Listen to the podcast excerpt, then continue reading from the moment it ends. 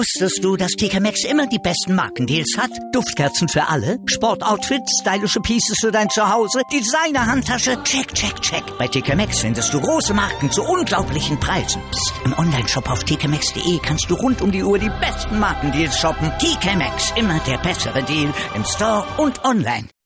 Einzigartige Augenblicke. Einmalige Momente. Unvergessene Emotionen. Andreas präsentiert das Spiel meines Lebens auf meinsportradio.de. Hallo und herzlich willkommen zu einer neuen Sendung von Das Spiel meines Lebens hier auf meinsportradio.de. Wir wollen über eure äh, Sporterlebnisse reden, über das, was euch 20 Jahre später noch nicht loslässt, worüber ihr noch euren Enkeln erzählen wollt. Heute gehen wir ins Jahr 1989 zurück. Das Jahr 1989 äh, ins Jahr der Wende, ins Jahr der, des, des letzten Jahres der Teilung äh, von Deutschland. Ähm, jeder weiß, was er am 9.11. bei der Maueröffnung gemacht hat. Ähm, ich spreche gleich mit dem Rüdiger über ähm, den 25. Mai 1989, weil er weiß genau, was er an dem Tag gemacht hat. Bis gleich. Hallo liebe Hörer, mein Name ist Yannick Lebherz. Ich bin Schwimmer der deutschen Nationalmannschaft und ich höre meinsportradio.de. Hören, was andere denken auf meinsportradio.de. Wieder zurück hier bei das Spiel meines Lebens auf www.meinsportradio.de. Bei mir habe ich heute den Rüdiger. Hallo Rüdiger. Hallo Andreas. Rüdiger, wir haben eben, oder beziehungsweise ich habe eben schon darüber gesprochen, dass wir ins Jahr 1989 zurückgehen, ähm, dem, äh, dem Jahr, als die Wende über Deutschland kam und ähm, in dem Jahr, als der 9.11. die Maueröffnung bedeutete. Du möchtest gerne auch ins Jahr 1989 zurückgehen, möchtest über den Mai 89 erzählen. Ähm, worüber möchtest du reden? Ich möchte, ich bin äh, Fan des ersten FC Köln und äh, in den 80er Jahren war dieser Club noch ein großer Club und äh, ich habe halt in Erinnerung äh, das Spiel meines Lebens, das war äh, 1. FC Köln gegen Bayern München. Ähm, ich kann das ja auch schon vorwegnehmen, das ging verloren, aber ähm, da war so ein Vorgeplänkel mit Christoph Daum als Trainer des ersten FC Köln und Jupp Heynckes als Trainer vom FC Bayern München. Jedenfalls war das der 31. Spieltag und ähm, der erste FC Köln war zwei Punkte hinter dem Bayern ja. zu dem Zeitpunkt. Und dann gab es halt das Heimspiel an einem Donnerstag worüber ich gerne reden möchte. Sehr schön. Über diese ganze Vorgeschichte ähm, reden wir gleich noch, vor allen Dingen auch über eine Sternstunde der deutschen Fernsehunterhaltung. Ähm, Seit wann bist du denn FC-Fan? Ich meine, ich würde jetzt gerne sagen, herzliches Beileid, dass du FC-Fan bist, aber ich, ich bin ähnlich, äh, als HSV-Fan bin ich ähnlich äh, veranlagt. Ja, da bist du ja auch gebeutelt. Ich bin gebeutelt, genau. genau. Und deswegen will ich auch gar nicht darüber lästern. Ähm, seit wann bist Aber ihr seid noch der Dino. Ja. Und ja. Äh, und das können wir nicht mehr sagen. Wir sind jetzt mehr der VfL Bochum geworden, so die Fahrschulmannschaft. Aber ich bin Fan seit 76, ja. so circa. Das liegt einfach daran, weil ich äh, in Köln äh, groß geworden bin und ähm, da war man einfach FC-Fan und hauptsächlich war es natürlich auch mein Vater, der schon von klein auf auch äh, erster FC Köln-Fan war. Ja, was war dein erstes? Äh, so bin ich halt dazugekommen und dann war ja auch die große Zeit 78 mit der Meisterschaft. Da war ich noch auf den Schultern meines Vaters äh, am Geisbockheim und habe die Meisterfeier miterlebt und so. Äh, und so einmal FC, immer FC halt. Ne? Was war das erste Spiel, was du im Stadion gesehen hast? Das war, jetzt will ich nicht lügen, äh, das, da war ich schon älter, da war ich, das war 79, da war ich neun Jahre gegen Nottingham Forest im Europapokal. Ein Traum. Ja. Sein, sein erstes Leider verloren. Aber trotzdem, sein erstes Spiel mit dem Europapokalspiel zu feiern? Ja, war ausverkauft, das weiß ich noch. Und ich weiß auch noch ganz genau darüber, dass ich habe ja überlegt, ob ich nicht das Spiel nehmen soll, weil das war Halbfinale äh, Pokal der Landesmeister. Ja. Und das kennst, also kennst du als HSV-Fan ja auch gegen Nottingham, glaube ich, aber äh, ich weiß gar nicht, habt ihr gewonnen oder verloren? Nein, wir haben auch verloren. Ja, wir und wir haben in Nottingham ziemlich gut ausgesehen und hatten dann halt das äh, Heimspiel. Und ich weiß noch, um es kurz zu machen, äh, genau den Tag, weil da habe ich auch einen Hund bekommen an dem Tag. Das weiß ich, meinen ersten Hund. Ich, ich ja. bin an Boris Beckers ersten Wimbledon-Sieg von einem Hund gebissen worden, aber das ist eine andere Geschichte. Oh, das ist schlecht. ähm, damals war der erste FC Köln ja noch eine Fußballmacht in Deutschland. Du hast es schon angesprochen. Ähm, wie war das so? Hat man, hat man das als, als äh, Fußballfan damals wirklich gefeiert? Ist man da so ein bisschen, also man ist ja schon mit breiter Brust durch die, äh, durch die Gegend gelaufen als FC-Fan. Damals konnte man noch den, ähm, dem, dem großen FC Bayern noch Paroli bieten. Ähm, wie geht man denn heute so mit dem Ruhm der vergangenen Tage um? Das ist ja ähm, das Problem lange Zeit gewesen vom FC, dass man sich halt auf diesen Ruhm hat ausruhen lassen oder man immer darauf ver äh, verwiesen hat. Wir sind ja der große erste FC Köln. Komischerweise ha hat der FC ja äh, heute noch im Ausland einen, einen, großen Stellenwert, sagt man. Also ich bin ja Deutscher, ich weiß das nicht so genau. Aber äh, was zum Beispiel jetzt ganz aktuell auch der Peter Stöger gesagt hat, der aktuelle Trainer, äh, dass der FC in Österreich halt auch noch hohes Ansehen hat, obwohl die äh, eine Fahrschule Mannschaft geworden sind. Ähm, als, als Fan, aus Fansicht war das damals natürlich normal also äh, ich will jetzt nicht sagen, dass ich Erfolgsfan war, äh, geworden bin. Ich weiß allerdings nicht, ob ich erst FC Köln Fan ge äh, geworden wäre, wenn wenn die jetzt in der dritten Liga gespielt hätten, die es ja damals noch gar nicht gab. Ja. Aber äh, ne, also es war schon in den 70er, Anfang 80er Jahre normal, dass der FC auf jeden Fall um Titel mitspielen konnte. Naja, und, ja, ja. und da hatte man natürlich, natürlich FC und da war auch eine heiße Diskussion auch in den Schulen mit Borussia Mönchengladbach und so, weil die ja in den 70ern äh, alles gerissen ja. haben. Die waren ja eigentlich bis äh, Mitte äh, der 70er der große Konkurrent der Bayern. Ihr hattet eine Mannschaft, die man äh, von denen man Fan sein konnte damals, ne? Engels. Das waren ja nur Engels, ja, äh, ähm, Schumacher, Litbarski, wie sie alle hießen. Richtig, ne? richtig. Und groß, ja, und die ganze Abwehr, also jetzt in den 70er Jahren waren es ja wirklich fast nur Kölner. Wir hatten zwar den ersten Japaner auch in den Reihen mit Okudera, ja. äh, und aber ansonsten waren das ausschließlich Jungs aus der Kölner Umgebung und damit konnte man sich wirklich identifizieren. Das ist ja mit heute gar nicht mehr vergleichbar. Ja. Tony Woodcock, über den Namen musste ich damals schon kichern, allerdings damals dachte ich noch, das wäre Holzhahn und darum, ich musste über den Holzhahn schon lachen. Ne? Ja, ist richtig. Ist auch, Aber guter Ist auch egal. Ähm, Rüdiger, ähm, wir unterhalten uns gleich über eine Sternstunde der deutschen Fernsehunterhaltung. Ähm, wir hören uns gleich wieder. Das Bundesliga-Special. Alle Spiele, alle Tipps, alle Tore.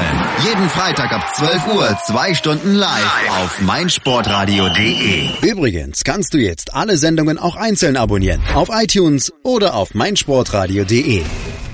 Wieder zurück bei das Spiel meines Lebens auf www.meinsportradio.de. Ich spreche immer noch mit dem Rüdiger. Rüdiger, das Spiel 1989, der 25. Mai, es war schon aufgrund der Tabellensituation ähm, ein Spitzenspiel und es ging um die Meisterschaft. Zusätzlich angeheizt wurde es von Christoph Daum, der damals ein absolutes Großmaul war. Man kann es, glaube ich, so absolut so sagen, oder? Er hatte, er hatte in den, ja? in den Wochen vorher hatte er ähm, Jupp Heynckes als Schlaftablette bezeichnet. Ähm, er hatte, er hatte ihn auf jeden Fall in übelster Form ist er ihn angegangen und ähm, das war nicht so die ganz feine Art, oder? Also als FC-Fan fanden wir das alle sehr cool, ja? muss ich jetzt mal gestehen. Ähm, man darf ja auch nicht vergessen, ähm, Jupp Heynckes war zu der Zeit als Trainer nicht der so große, wie er heute natürlich mhm. ist. Ne? Also und er hat sich auch charakterlich schwer geändert. Ähm, bei diesem Sportstudio, äh, bei dem Sportstudio-Interview äh, vom, das hat glaube ich Bernd Heller geführt Bernd Heller war damals. Genau, ja. Genau, genau. Und ähm, eigentlich wollte das Sportstudio äh, den, nur den Christoph Daum und den Jupp Heynckes einladen. Ja. Und ähm, weil äh, kurz zuvor war meiner Ansicht nach dem Bayern 3 im Radio schon ein Schlagabtausch zwischen dem Herrn Daum und dem Herrn Hönes. Und äh, da hat der Daum Oberwasser gehabt, auch in der Bevölkerung. Mhm. Und ähm, das konnte der Hönes damals nicht auf sich sitzen lassen und hat dann im Sportstudio gesagt, ich möchte gerne mit Jupp Heynckes ins Sportstudio. Daraufhin hat der Daum gesagt, ja okay, dann kann der Uli mitkommen, aber äh, ich nehme dann den Udo Lattek mit. Der war damals Sportdirektor beim 1. FC Köln. Genau. Und so saßen saßen dann die vier im, mit Bernd Heller dort. Und äh, ich als Fan war natürlich pro Christoph Daum, wobei ähm, ein paar Sachen wirklich unter der Gürtellinie waren, aber so Sachen wie äh, Jupp Heynckes hat die Aura einer Schlaftablette oder so. Das war halt angehalten. Das ist, wie gesagt, damals war alles ein bisschen anders als heute. Also ich habe ähm, ich hab schon davon gesprochen, es war eine Sternstunde der deutschen Fernsehunterhaltung und ich glaube eine der Sternstunden des aktuellen Sportstudios. Das ist ja, heute ist es ja doch eher seicht geworden, als das Sportstudio. Aber ich habe ja, mir das richtig. jetzt nochmal in der Vorbereitung auf diese Sendung, habe ich es mir nochmal angeguckt und ich fand ja auch, dass Bernd Heller es geradezu grandios moderiert hat, weil er die Leute hat auch äh, reden lassen und äh, hat auch ja. poltern lassen. Und ähm, was mir aufgefallen ist, Udo Lattek hat kaum geredet. Immer wenn er geredet hat, das fand ich super, hat er genauso geredet wie jetzt zuletzt im Doppelpass, als ich früher noch Trainer war. Ja. Jupp Heynckes hat auch kaum etwas gesagt und der ganze Schlagabtausch war wirklich zwischen Daumen und Hönes. Richtig. Und, und äh, Uli Hoeneß kam da ja wirklich auch mit einem Blätterwald an Papieren ja. an, was, was Daum alles gesagt haben soll. Und äh, aber da fand ich wirklich, auch in dieser Sendung hat der Christoph Daum, auch wenn man ihn nicht mag oder so, hat er sich äh, nicht schlecht verkauft. Also äh, es gibt nicht viele Menschen, die sich mit dem Uli Hoeneß so öffentlich anlegen. Ja, also das war tatsächlich, ähm, Christoph Daum ist relativ cool geblieben. Er hat sich die Vorwürfe angehört. Äh, Uli Hoeneß hatte das vorgelesen. Hier, das hast du in den, in den Zeitungen zuletzt gesagt. Und dann sagte er zu jeder Schlagzeile, ja, ist richtig, habe ich gesagt, ja, habe ich gesagt. Ja, richtig, da stehe ich auch zu, hat er gesagt. Und dann gab es das, ja. dieses eine mit der Gehirnwindung wo, wo, wo er sagte, dass das da eine böse. Gehirnwindung mal wieder angesprungen ist bei Jupp Heinkes und da hat er dann, da hat er dann äh, zurückgerudert oder hat gesagt, dann äh, habe ich nicht gesagt und es gibt eine Gegendarstellung. So. Genau, genau, genau. Ähm, es fielen so legendäre Zitate wie ähm, lieber Christoph, das da drüber über dir ist kein ist ein Ball und kein Heiligenschein. Ähm, es war tatsächlich eine ähm, sehr sehr angeheizte Atmosphäre. Ich habe dann so, als ich mir den Ausschnitt angeguckt habe, ähm, mal so angehört, wie denn die, die, das Publikum so drauf war, aber das war relativ verteilt in seiner Zustimmung für äh, sowohl Daum als auch Heinkes, oder? da habe ich zum Beispiel wieder eine subjektive Wahrnehmung. Ja. Ich äh, hatte das Gefühl, da waren mehr pro Christoph Daum beziehungsweise pro äh, 1. FC Köln, was eigentlich ja auch sinnig erscheint, da die Bayern ja die großen Bayern sind und äh, jeder Club, der gegen die Bayern mal die Chance hat, Meister zu werden, der Außenseiter hat ja meist die Sympathien. Ja. Und ich glaube, ich hatte das, ich, ich habe es mir jetzt im Vorlauf der Sendung nicht mehr angeguckt, aber äh, ich habe das auch so in, ich habe das halt so in Erinnerung, dass äh, äh, Christoph Daum da schon ganz gut ankam. Kann auch sein, dass paar FC-Fans extra angereist sind dafür. Aber ähm, wenn du das natürlich gesehen hast und du meinst, das wäre 50-50 gewesen, kann auch gut es sein. Es kann auch sein, dass es da ein einzelner Pöbler war, der besonders laut war für pro FC Bayern. aber ich hatte so das Gefühl, dass es etwas äh, so halbwegs ausgeglichen war. Die Stimmung in der ja. Bevölkerung vor dem Spiel, die war aber klar pro FC, oder? Ja, das ist ja das, was ich sage. Ähm, sobald die Bayern, sobald man gegen die Bayern spielt, äh, sind 80 Prozent der Deutschen irgendwie äh, pro dem Außenseiter. Und äh, da hatte der FC natürlich ein paar Fans auch dazu gewonnen, würde ich sagen, zu dem Zeitpunkt. Die haben ja, der, der FC hat so die, in, de, in der Saison speziell auch einen guten Fußball gespielt. Ja. Ähm, auf den guten Fußball beziehungsweise das Spiel kommen wir gleich zu sprechen. Ähm, du hattest Karten für das Spiel. Ja, richtig. Also ich war ja noch ein junger Mann. Das war, ähm, ich habe sogar Vorabi gemacht zu dem Zeitpunkt, weil 1990 habe ich dann Abitur gemacht. Mhm. Und ich hatte Karten und zwar mit meinem damaligen besten Freund, dem Peter Ahrens, und der mit mir auch Abitur gemacht hat, und seinem Vater, der Gladbach-Fan war, und meinem Vater. Wir sind zu viert quasi auf Stehplatz Mitte gewesen. Ja. Wir, wann, wann setzte die Aufregung vor diesem Spiel ein? Oh, die war ja schon die, also das kann man sich nicht vorstellen. Also meiner, ich bin ja eh so ein Zappeliger, das weiß, wissen die Leute ja auch, die mich kennen. Ähm, ich gehe auch teilweise aus dem Stadion raus, weil ich es nicht mehr ertragen kann und so. Ähm, und ähm, die Aufregung bei uns, also jetzt gerade bei der Jugend, also beim Peter und bei mir, die war schon vor dem, äh, als der FC gegen Hannover äh, noch den Ausgleich geschossen hat im Spiel davor, was ja enorm wichtig war. Und das war ziemlich, ich kann mich, war, das war ziemlich äh, kurz vor Schluss haben die noch einen Ausgleich. Die haben 2-2, genau, die haben 2-2 mhm. gespielt. Und ähm, da hat's eigentlich schon begonnen, weil dann waren wir heiß. Nur nicht verlieren in Hannover und äh, dann die Bayern wegzwiebeln. Ja. Also wir waren sehr heiß. Über den 25. Mai 1989 und das Spiel und ähm, die Enttäuschung danach, beziehungsweise alles, was drumherum war, darüber reden wir gleich noch. Hallo, mein Name ist Christian Schenk. Ich bin Zehnkampf-Olympiasieger und ich höre meinsportradio.de. Hören, was andere denken auf meinsportradio.de. Übrigens haben wir eine neue Website. Schau vorbei und entdecke die neuen Features. Wieder zurück bei das Spiel meines Lebens.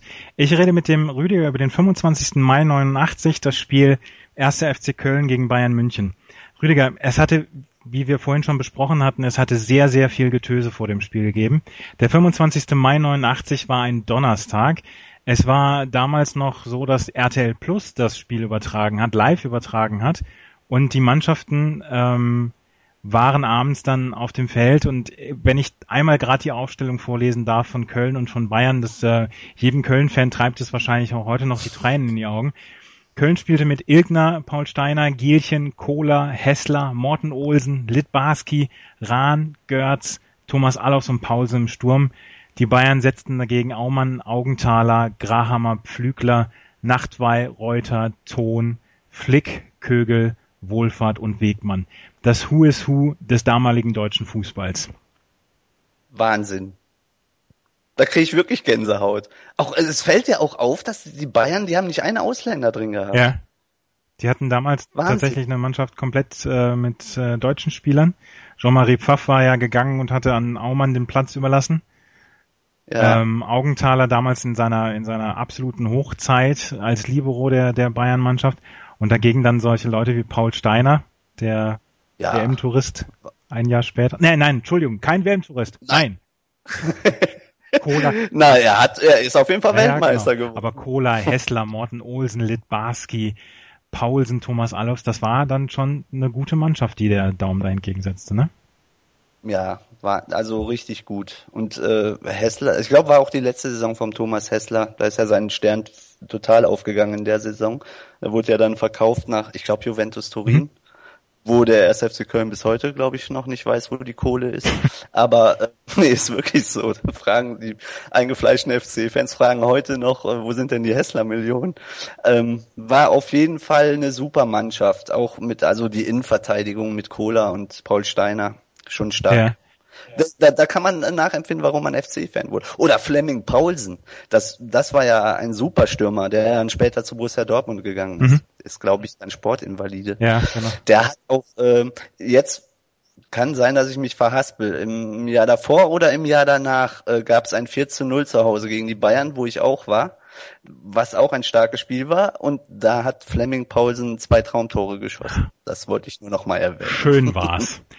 Schön, die Ausgangssituation war, am 30. Spieltag hatte Köln in der 88. Minute gegen Hannover das 2-2 geschossen. Ähm, wie gesagt, einen ganz wichtigen Punkt geholt. Ähm, Thomas Allofs hatte da getroffen, das hattest du eben schon mal angesprochen. Die Bayern hatten gegen St. Pauli 2-1 ähm, gewonnen am Spieltag vorher und führten dann mit zwei Punkten vor dem Spieltag. Köln war aber seit 17 Spielen ungeschlagen und äh, wenn man eine von Christoph Daum trainierte Mannschaft ist und 17 Spiele lang nicht verliert, dann passt man mit dem Selbstvertrauen durch keine Tür, oder? Richtig. Also ähm, ich glaube, ganz Köln war sich auch sicher, dass das Spiel auf jeden Fall gewonnen wird. Und ich glaube auch, das Torverhältnis war relativ äh, eng beieinander. Ja, ja ähm, so, es gab ja noch nicht die Drei-Punkte-Regelung genau. damals. Genau. Und ähm, also in Köln, man merkt das auch. Und das Müngersdorfer Stadion, das alte Müngersdorfer Stadion war ja auch knüppelvoll. Das war ja schon Wochen vorher ausverkauft, als sich das schon anbahnte, dass das Spiel, äh, das Spiel eigentlich um die deutsche Meisterschaft ist. Ja, also man wusste, wenn, wenn die Bayern gewinnen, sind sie mit vier Punkten Vorsprung, damals wie gesagt noch mit der Zwei-Punkte-Regel. Das wäre dann so gut wie gegessen. Wenn die äh, Kölner gewinnen, wäre die Meisterschaft nochmal richtig spannend gewesen. Das Restprogramm von beiden war ungefähr gleich schwer oder leicht. Die Kölner hatten danach noch die Stuttgarter Kickers, St. Pauli und Mannheim. Die Bayern hatten damals noch Uerdingen, Nürnberg und Bochum. Also man konnte, man konnte sagen, dass das, wenn Köln das Spiel gewonnen hätte, wäre es auf der Zielgerade dann entschieden worden. Und wahrscheinlich dann auch durchs Torverhältnis. Ja. ja. also sind wir alle davon ausgegangen. Kommen wir zum Spiel. Es ging nicht wirklich gut los, oder? Nein, es, ähm, es ist so lange her. Also da muss ich mich jetzt entschuldigen. Ich kann nicht die ganzen 90 Minuten. Ich kann das nur aus dem Gefühl und aus dem Bauch heraus äh, äh, beschreiben. Es ging gar nicht gut los und ähm, irgendwie hatte ich von Anfang an, das ist meistens so, wenn ich zum ersten FC Köln live gehe, ist wirklich so, ähm, äh, spielt der Gegner meist überirdisch gut. Das war auch beim HSV so, als ich das letzte Mal im Volksparkstadion war, ist ja nicht mehr Volksparkstadion. Aber dort hatte ich auch das Gefühl, äh, die Bayern hatten alles im Griff und ähm, äh, dann hat ja der Wohlfahrt auch äh, das 1-0 gemacht. Ja. Also und ähm, erst dann ist der FC ein bisschen aufgewacht. Also wenn man das Spiel, äh, wie gesagt, das ist jetzt nur aus der Erinnerung, ich habe mir das Spiel nicht mehr angeguckt mhm. und so. Ich stand auf Stehplatz Mitte mit äh, den drei Kompagnons, also meinem Vater, dem Vater meines Freundes und meinem Freund. Und ich habe halt dieses Bild im Auge, weil wir ziemlich mittig auch zum Spiel waren. Und ich war halt hyper aufgeregt. Und ich habe auch nicht alles gesehen, ich habe auch oft nach unten geguckt. Aber die Bayern haben schon das Spiel dominiert. Ja. Und ähm, es gab aber dann noch Hoffnung. Thomas Allofs glich dann das 0 zu 1 durch Wohlfahrt aus. Und ja, das war natürlich, das war da sind Centerlasten von meiner Schulter, von meiner kleinen, schmächtigen Schulter gefallen. Ja.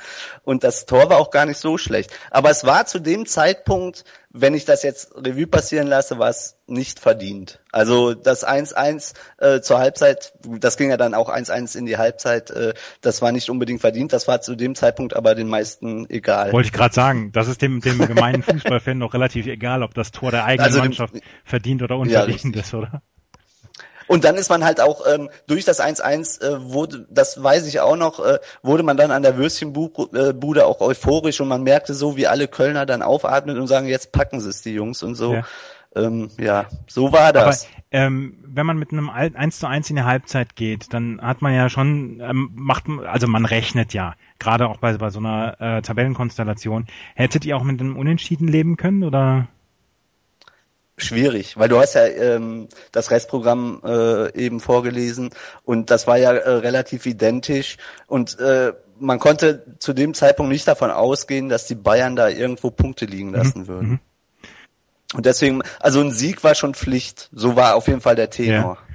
Und dann ging es in die zweite Halbzeit und dann ist es relativ lange eins zu eins ähm, geblieben. Richtig. Es wurde dann ein bisschen mehr, weil die, ich hatte, da hat, hätte man auch den Eindruck haben können, die Bayern sind mit diesem Unentschieden äh, zufrieden.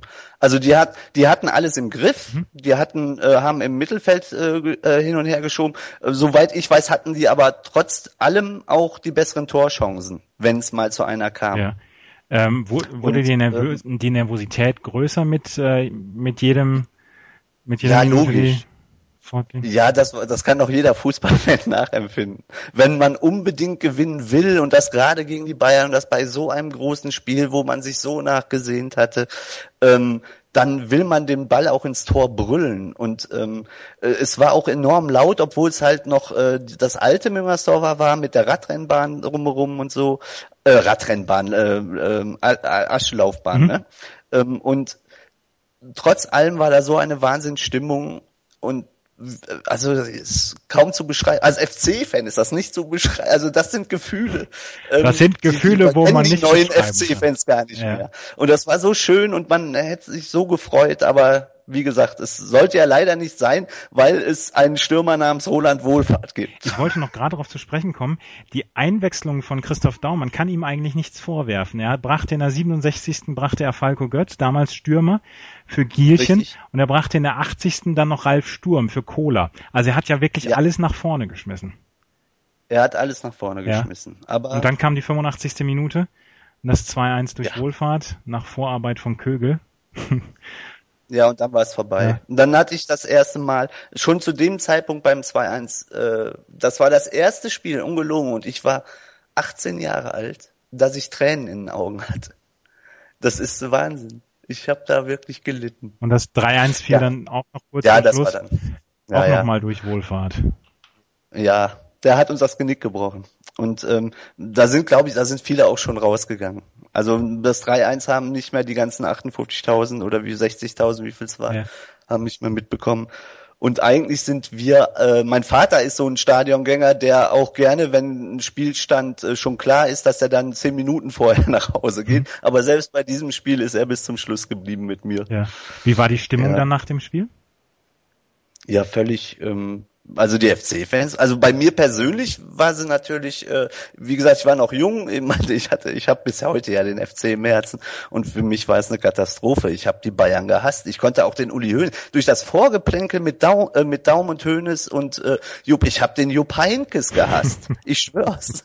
Den, den mochte ich erst wieder seit seiner äh, Saison mit Bayer Leverkusen. Ja jetzt vor kurz, äh, vor, vor, vor ein paar Jahren. Da war da sich ja so ein bisschen, aber ich konnte sie nicht leiden. Ich kann die Bayern, zu dem Zeitpunkt habe ich sie gehasst. Ja. Die Meisterschaft war dann direkt am nächsten Spieltag dann schon entschieden. Also die äh, Kölner haben dann den nächsten Spieltag, haben sie dann auch noch verloren, sodass die Bayern dann, beziehungsweise nur unentschieden gespielt und die Bayern haben dann gewonnen. Ähm, ja. Und somit war die Meisterschaft dann am 6.6. entschieden. Damals äh, spielten die Kölner bei den Stuttgarter Kickers nur 0-0. Die Bayern hatten vorher äh, Bayern 05 Uerdingen mit 5-0 aus dem Stadion geschickt und damit war das Ding durch und die Bayern waren am drittletzten Spieltag Meister. Das, das war aber, also da war auch, also ich zumindest, ich war da auch nicht mehr böse und das war auch abzusehen, weil die ganze Konzentration war auf dieses Endspiel gerichtet und ähm, ähm, ich bin auch davon überzeugt, hätte der FC dieses Spiel gegen die Bayern gewonnen, dann hätten sie auch die letzten drei Spiele gewonnen. Ja. Die haben ja am letzten Spieltag sogar gegen Waldhof Mannheim noch verloren, glaube ich. Ja. Kann das sein? Ja. Ähm, und da und ähm, wie gesagt, das war das Endspiel. Da hat sich äh, ganz Deutschland darauf fokussiert, nicht nur Köln. Und ähm, wenn man dann da verliert, dann ist es doch nur allzu menschlich, glaube ich, auch innerhalb einer Mannschaft, dass man down ist und dass ja. man dann auch Punkte ja. liegen lässt. Ja, definitiv. Also da war, war ich nicht mehr böse. Also das Spiel war es und das Spiel bleibt in der Erinnerung und äh, auch durch das Vorgeplänkel und es war furchtbar. Eigentlich jetzt, wo wir so reden, äh, weiß ich gar nicht, warum ich so ein Negativspiel mir ausgesucht habe. es gibt doch auch schöne Sachen ja. über den ersten FC Köln. Ja, naja. definitiv. Jetzt nicht die letzten 15 Jahre, aber wir sprechen uns gleich nochmal wieder. Wir rekapitulieren dann noch das Jahr danach, beziehungsweise die Zeit danach des ersten FC Köln. Bis gleich. Chip and Charge mit Andreas und Philipp. Alle Infos zum aktuellen Tennisgeschehen. Um den Platz, am Platz, auf dem Platz. Chip and Charge auf meinsportradio.de. Übrigens kannst du jetzt alle Sendungen auch einzeln abonnieren. Auf iTunes oder auf meinsportradio.de. Wieder zurück bei das Spiel meines Lebens. Die Stunde mit äh, Rüdiger und dem FC nähert sich jetzt dem Ende entgegen. Rüdiger, ähm, ihr seid im nächsten Jahr nach dem, nach dem zweiten Platz, nach dieser äh, glorreichen Saison mit diesem Höhepunkt, dem, dem Spiel gegen die Bayern und dem Sportstudio davor, ihr habt auch nächstes Jahr nicht locker gelassen und seid auch nochmal Vizemeister geworden. Ähm, hatte man denn da auch immer noch das Gefühl, Mensch, dass wir werden auch noch ein paar Jahre weiterhin die Hauptkonkurrenten von den Bayern bleiben? Das Gefühl musste man ja haben. Ich meine, äh, zweimal hintereinander Vizemeister mit einer Mannschaft, die sich sehen lassen konnte.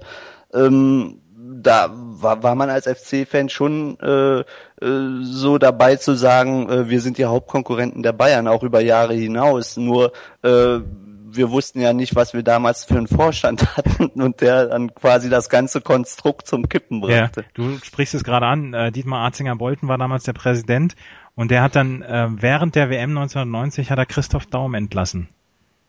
Ja, genau so war es. Und, und äh, das ja? Ähm, dass ähm, äh, während der WM und kein Mensch wusste genau warum. Und wie gesagt, zweimal hintereinander Vizemeister ähm, hat die Mannschaft eigentlich auch äh, nach Europa gebracht und halt zu einer anständigen Mannschaft wieder geformt. Und ganz Köln wusste nicht, das stand auch plötzlich in der Zeitung und äh, Daum ist entlassen und während der WM und keiner wusste warum. Und ich meine, wenn man den, den Kölner Boulevard so ein bisschen kennt, da, da hat es auch nicht gerauscht im Blätterwälder wahrscheinlich, ne? Ja, klar. Also wer Express, Kölner Express kennt, Stadtanzeiger und wie sie alle heißen, äh, da ging es natürlich zur Sache. Und äh, da wurde auch kein äh, heiles Blatt an dem Arzinger Bolten gelassen und so. Und irgendwie äh, hat sich die Stimmung da auch aufgebauscht. Also jetzt aus meiner Erinnerung. Und ich hatte dann sowieso einen Hals, auch dann durch, man hört natürlich dann auch von seinen Eltern, äh, von seinem Vater, der FC-Fan ist und so, wie der dann immer motzt. Und mhm. das habe ich halt alles noch in Erinnerung. Und deswegen, die, die, man weiß ja auch nicht, wie gesagt, dass ich weiß nicht, ob ich das heute schon gesagt habe, wo diese Hessler-Millionen, ja, genau. wo diese Hessler-Millionen geblieben sind. Ja. Und ähm, deswegen äh, hat er jetzt nicht den äh, äh, größten Stand bei den FC-Fans. Ja. Ähm, ich habe es dir schon in meiner Vorbesprechung gesagt, ich würde den ersten FC Köln so ein bisschen gerne als Wendeverlierer darstellen, weil 1990 war dann tatsächlich die letzte Saison oder 89, 90, in dem die Kölner dann wirklich noch ähm, dazugehörten. Danach ging es ja dann stetig abwärts äh, bis zum heutigen Tag, wo es dann jetzt ähm, in der zweiten Liga mit dem Peter Stöger geendet ist. Ähm, ein guter Freund von mir ist auch FC-Fan, der mag so gar nicht mehr über, über Köln reden. Ähm, ist die Liebe denn ein bisschen erkaltet oder ist sie nach wie vor da? Also gehst du noch regelmäßig ins Stadion? Äh, ich wohne ja in Berlin mittlerweile. Ja.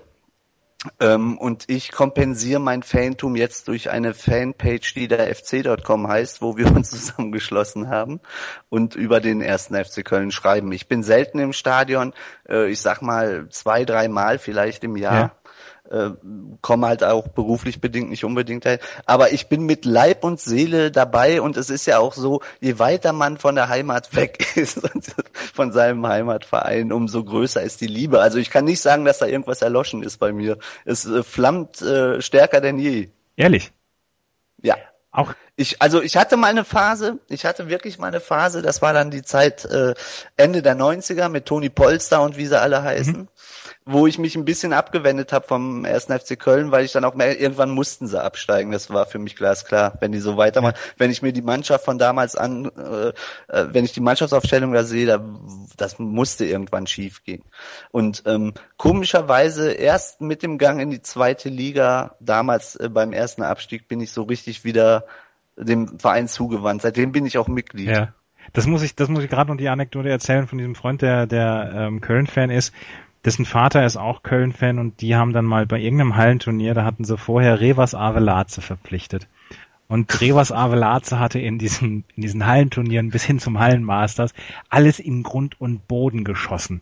Und da, da kam der Vater von, von meinem Kumpel, kam dann rein und sagte, Mensch, hier, Avelaze und Polster, das wird ein Traumduo. Revas ja, ja. Avalanche hat dann, glaube ich, ein Tor, maximal zwei Tore geschossen und ist völlig in der Versenkung verschwunden.